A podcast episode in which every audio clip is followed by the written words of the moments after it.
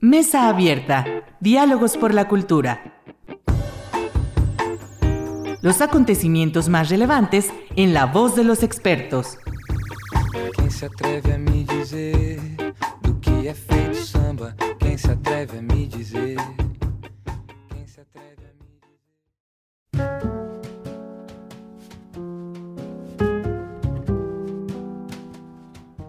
Tal? Muy buenas noches. Bienvenidos a su programa Mesa Abierta, Diálogos por la Cultura. Soy Irlanda Godina para Radio Universidad Autónoma de Aguascalientes. Y para la sesión de hoy vamos a hablar acerca de diversidad.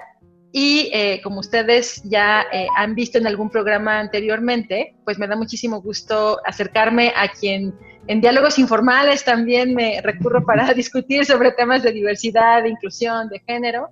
Y pues bienvenido, Juan Luis, a este programa Mesa Abierta. Muchas gracias, Irlanda. ¿Cómo estás?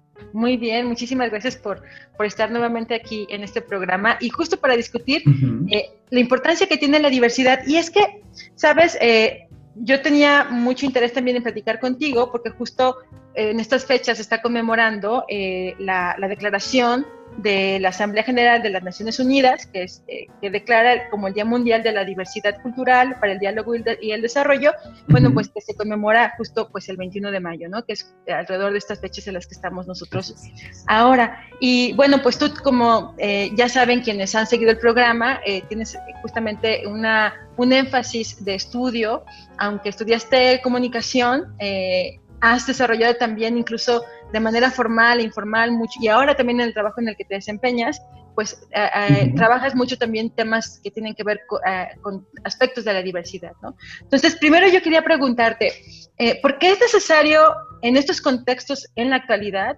hablar de la diversidad y, desde luego, visibilizar, incluso a través de estas eh, conmemoraciones eh, que se realizan desde estos organismos internacionales, ¿por qué es importante visi- visibilizar la diversidad? ¿Por qué hay que hablar de la diversidad hoy en día?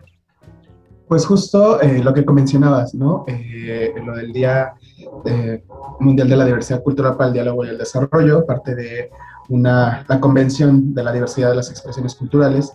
Y digamos, en este, en este tono en que lo preguntas, ¿no? Desde esta visión multilateral, pues bueno, se ha acordado que justamente la diversidad es, eh, es un elemento finalmente emblemático de la, de la humanidad y aparte es un elemento que permite que las culturas se desarrollen, que las culturas dialoguen, que las culturas justamente frente, eh, dentro de este diálogo puedan desarrollar eh, marcos de convivencia pertinentes en los que justamente se reconozcan eh, estas diferencias como parte de una riqueza, no estas diferencias como parte de, eh, ¿cómo te diré?, de elementos, digamos, innegociables, sino que se pongan, se pongan en diálogo, ¿no? y que promuevan la tolerancia y a partir de esto también la paz. ¿no? A partir del reconocimiento justo de la diversidad es uno de los elementos centrales para poder generar marcos de convivencia eh, pacíficos y de respeto.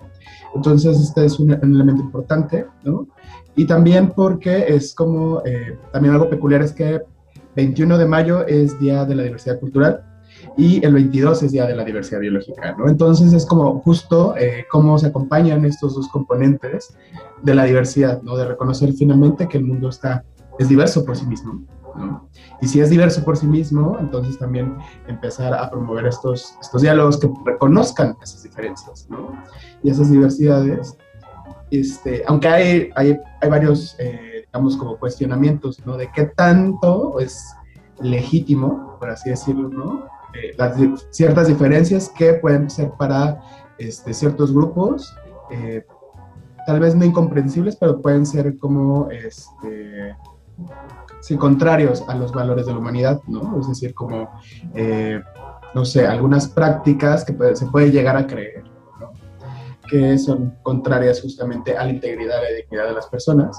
Y entonces, eh, frente a eso, eh, a esos planteamientos, por ejemplo, de Sousa, es un teórico que habla sobre, este, sobre esta parte de globalización y, y- y cultura, e interculturalidad, ¿no? Y también un poco desde la parte de la teoría crítica. Y en este punto lo que plantea, bueno, es que es ver justamente esos elementos que nutren y que apoyan esa- a cada una de las culturas, toda vez que promueven estos valores justamente de dignidad, de desarrollo y de solidaridad, ¿no? Que es como justo un elemento, no es que sea totalmente todos los elementos que incluso puedan poner en riesgo a, las personas, sino son esos elementos que promueven justamente esta, esta convivencia humana dentro de un marco de paz, de respeto, este, y sobre todo que esté al centro de la dignidad de las personas. Claro, sí, además me llama mucho la atención esto que mencionas con, eh, con respecto a la importancia de los marcos, ¿no? O sea, cómo se establecen estos marcos, desde luego, de referencia y que sitúan bajo, eh, digamos, incluso las propias estructuras del Estado, estas, estos, estos instrumentos que, que, propicien, desde luego, estas, estas bases eh, equitativas, incluso dignificantes, en reconocimiento desde estos marcos, ¿no? Sin embargo, sabemos que desde estos marcos, el proceso de, estos marcos a la propia, digamos, eh, eh, relación o las propias relaciones que se pueden dar entre los distintos agentes no siempre es muy sencilla, ¿no? porque desde luego hay complejidades que la propia diversidad atañe en sí misma, que desde luego generan estas, estas complejidades, ¿no? Desde ahí, preguntarte, Juan Luis, en la experiencia que tú tienes y también desde lo que has visto, porque eres una persona que observa de manera este, pues, constante lo que está sucediendo en estos ámbitos, ¿qué tan efectivos han sido estos procesos que se han instrumentado desde incluso las propias instituciones a partir de estos marcos de referencia para generar estos diálogos que, son tan necesarios dentro del entendimiento de la diversidad. Si bien hay, hay, diferentes instrumentos, hay propuestas y se continúan desarrollando propuestas académicas, metodológicas, de justo, ¿no? Cómo poder poner en práctica todo, ¿no? Iba a mencionar operacionalizar, pero no, poner en práctica, ¿no? Este, este reconocimiento de la diversidad. Eh, creo que sigue, sigue siendo un tema que es todavía demasiado abstracto, ¿no? O sea, como es justamente, ¿no? Diversidad cultural y es como todo un conjunto de palabras, ¿no? Que te hablan de ideas, cómo se conectan, pero son o de ideas o de acciones, pero que no se ven, digamos, en la materialidad del mundo, ¿no? el inmediato, ¿no? Es que podamos decir, ah, es que ves el árbol y el árbol genera una sombra, ¿no? Y entonces en la sombra sientes menos calor que fuera de ese árbol.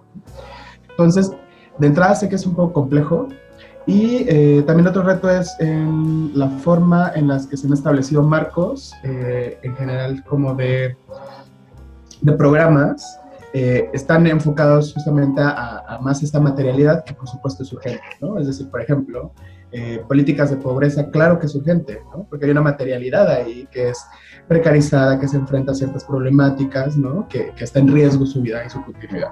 Sin embargo, hay que ver justamente estas problemáticas como interrelacionadas con diferentes problemáticas. Y mientras no se consideren como estas interrelaciones, va a ser muy difícil poder este, avanzar incluso en alguna que se plantee como un objetivo central de acciones. Y en esto la diversidad cultural también juega un papel importante.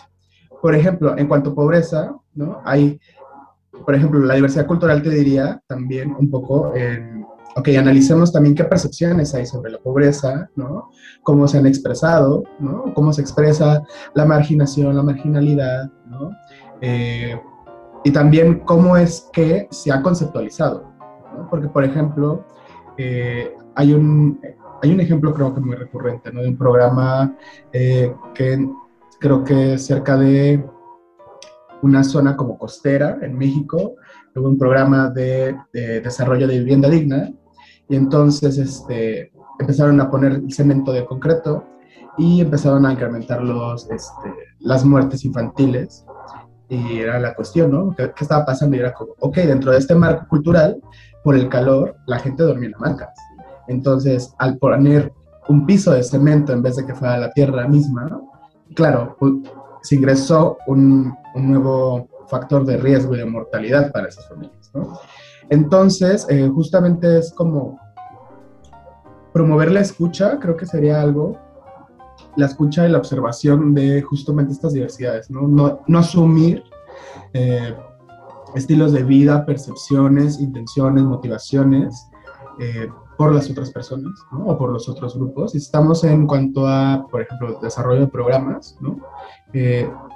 Uno, ver justamente cuáles son las necesidades reales, cómo es que se interpreta a partir de un grupo, de una comunidad, ¿no? cómo interactúan con ciertos componentes, si es que un programa ya está preestablecido, Y a partir de ahí, entonces, justo cómo dialogan esos componentes y cómo pueden ir hacia un acuerdo, ¿no? O sea, y que también esto es importante dentro de la Convención de la diversidad de las expresiones culturales, que es eh, las culturas son diversas y tienen el mismo valor, tienen la misma importancia, y no asumir que una es superior a la otra. Y ahí está justo algo muy, muy puntual, ¿no? Que es justo no asumir que hay un modelo, no asumir que hay una cultura, ¿no? Expresiones, identidades que valen más o que deben ser aspiracionales. Entonces, justamente ahí está un reto de, de los programas, ¿no? Cómo podemos plantear y conversar para no imponer ciertas eh, ciertas problemáticas, imponer ciertas necesidades, ¿no? Pero sí dar respuesta a partir de ese reconocimiento de la diferencia. Sí, y que además eso también me, me lleva a pensar la importancia que tiene eh, también los modelos de gobernanza abierta, ¿no? O sea, cómo eh, en esto que tú dices, la importancia que tiene de la escucha a partir de, este planteamiento que la escucha da para el reconocimiento de las necesidades, de los intereses, de las inquietudes, ¿no?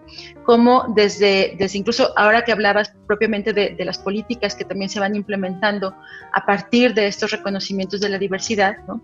Yo te preguntaría también si incluso, por ejemplo, ahora los mecanismos o instrumentos de participación hacia la gobernanza abierta en el reconocimiento de estos intereses y necesidades requerirían eh, también mejoras o nuevas visiones o enfoques que pudieran desde luego eh, concretizar también estas, estas eh, necesidades y por supuesto diversidades en las propias acciones que desde las instituciones incluso se llevan a cabo, ¿no?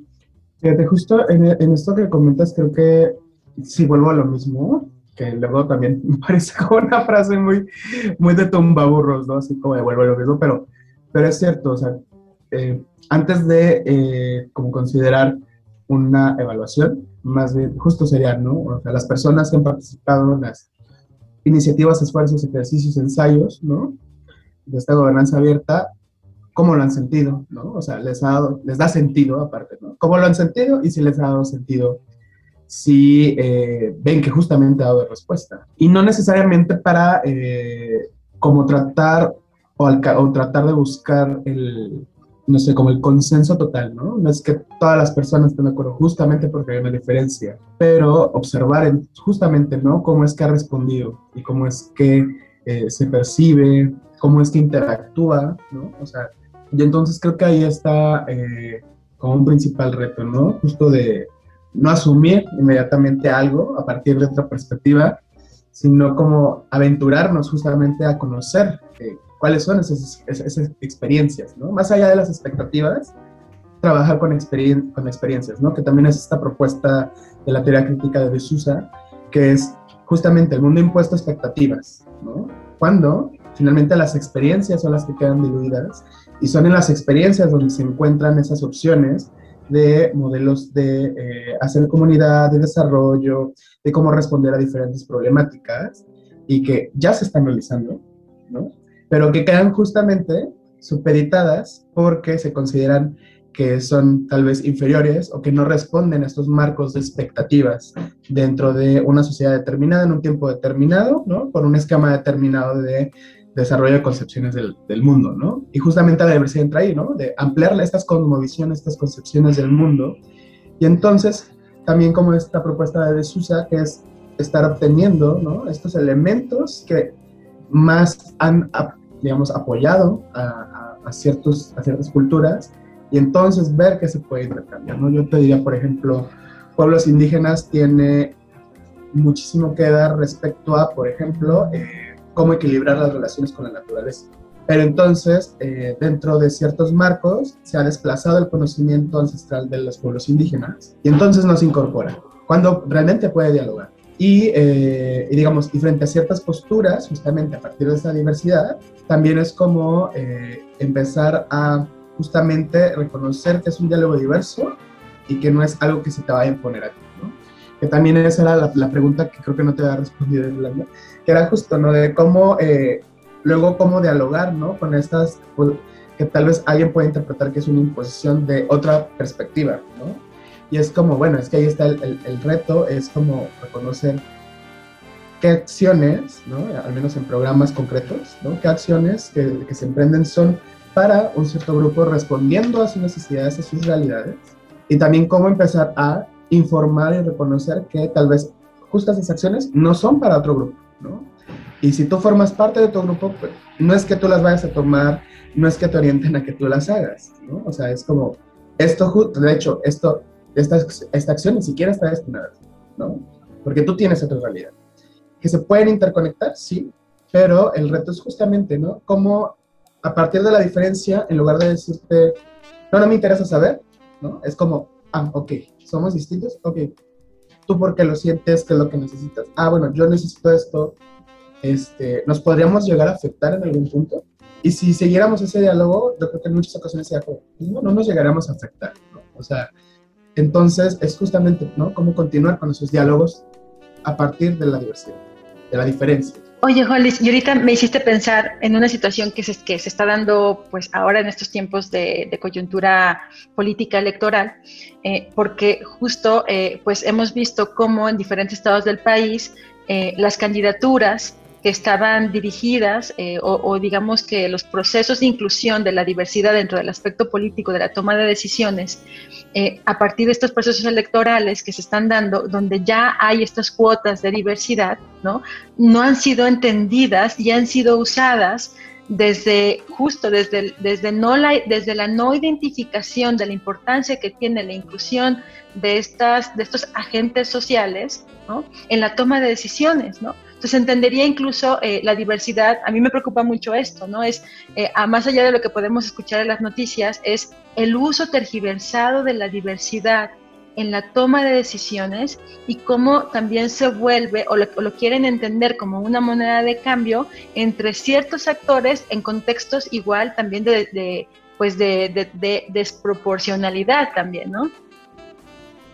Pues, eh, como lo planteas en cuanto a contexto electoral, yo en realidad no puedo plantear una postura, este, pero, digamos, eh, de manera personal, yo lo que plantearía es, finalmente hay, frente a esta diversidad, ha habido diferentes propuestas de respuesta. Entonces, por un lado ha sido la inclusión.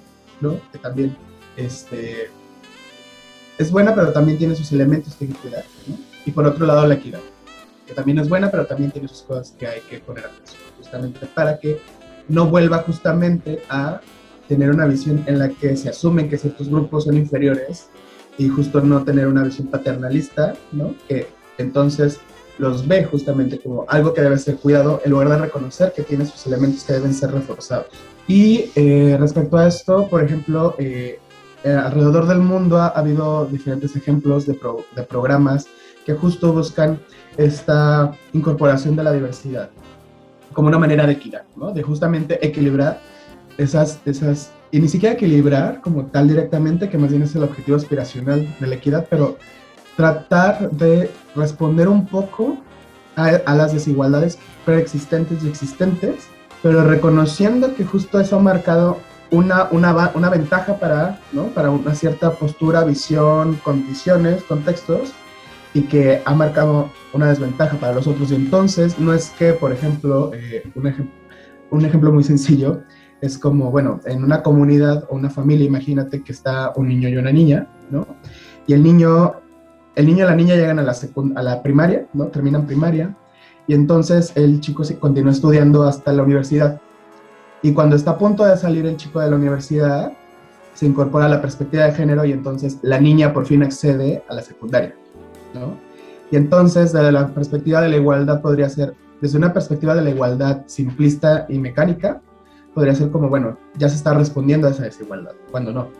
Porque justo el niño ya tiene un avance de varios años de escolaridad respecto a la chica, ¿no? Entonces, ahí más bien la equidad sería como, bueno, ¿cómo vas a compensar esa desigualdad preexistente?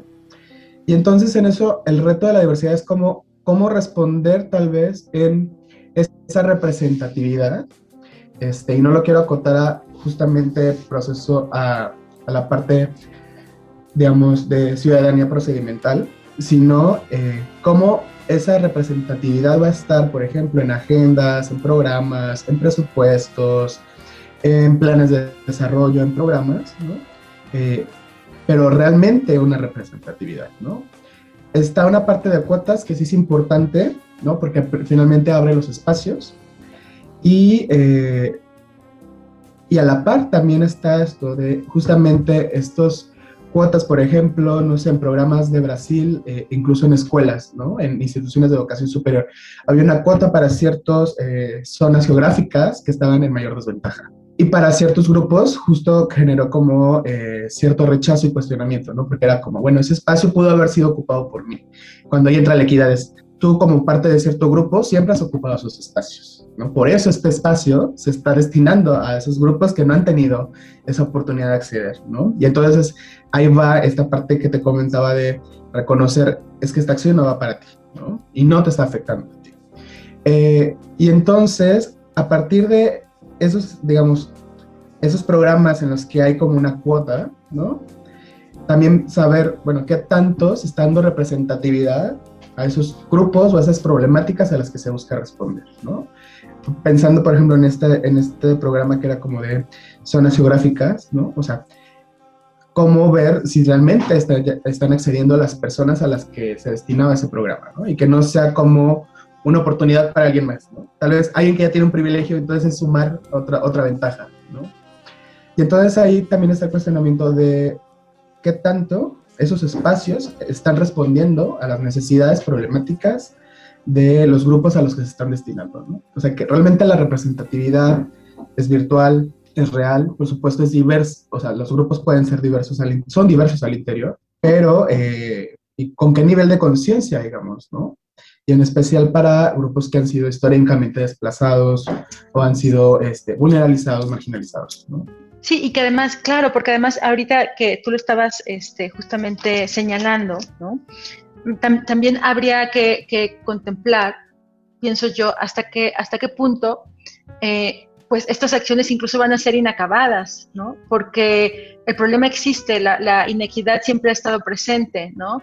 Entonces, eh, finalmente estas pequeñas acciones pues buscan atender una problemática que, en sí misma pues se vuelve muy compleja, ¿no? E incluso en, la, en, la, propia eh, definición también de alguna u otra manera de lo que podremos incorporar como lo diverso, ¿no? Desde muchos puntos de vista, ¿no?